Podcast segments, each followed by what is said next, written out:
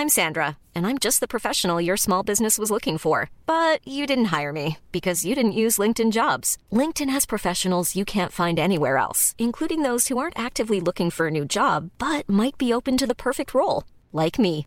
In a given month, over 70% of LinkedIn users don't visit other leading job sites. So if you're not looking on LinkedIn, you'll miss out on great candidates like Sandra. Start hiring professionals like a professional. Post your free job on linkedin.com/people today. Estas son las breves del coronavirus, la información más relevante sobre el COVID-19 por el Heraldo de México.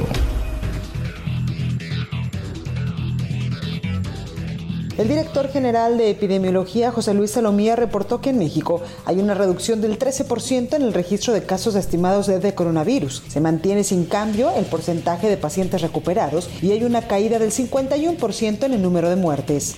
El reporte completo de la Secretaría de Salud Federal reveló que en México ya suman 443.813 contagios de coronavirus y 48.012 decesos. A nivel internacional, el conteo de la Universidad de Johns Hopkins de los Estados Unidos reporta que hoy en todo el mundo hay 18.185.000 contagios del nuevo COVID-19 y más de 691.000 muertes.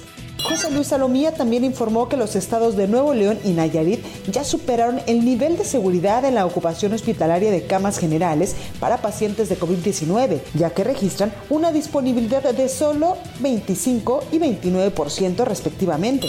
Luego de que el gobierno federal firmó un acuerdo con cuatro televisoras para poner en marcha un sistema de clases virtuales para el próximo ciclo escolar, el secretario de Educación Pública, Esteban Moctezuma, afirmó que los contenidos educativos que se transmitirán serán responsabilidad de la SEP, por lo que la función de la televisora solo será darle difusión.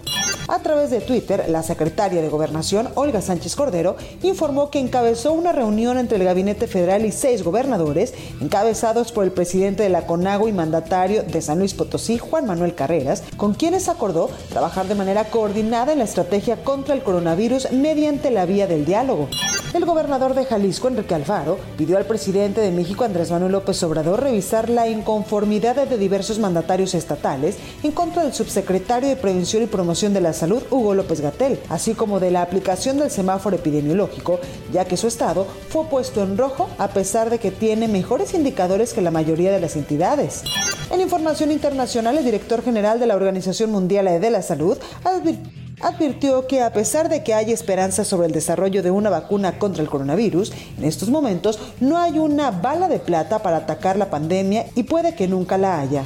Para más información sobre el coronavirus, visita nuestra página web www.heraldodemexico.com.mx y consulta el micrositio con la cobertura especial.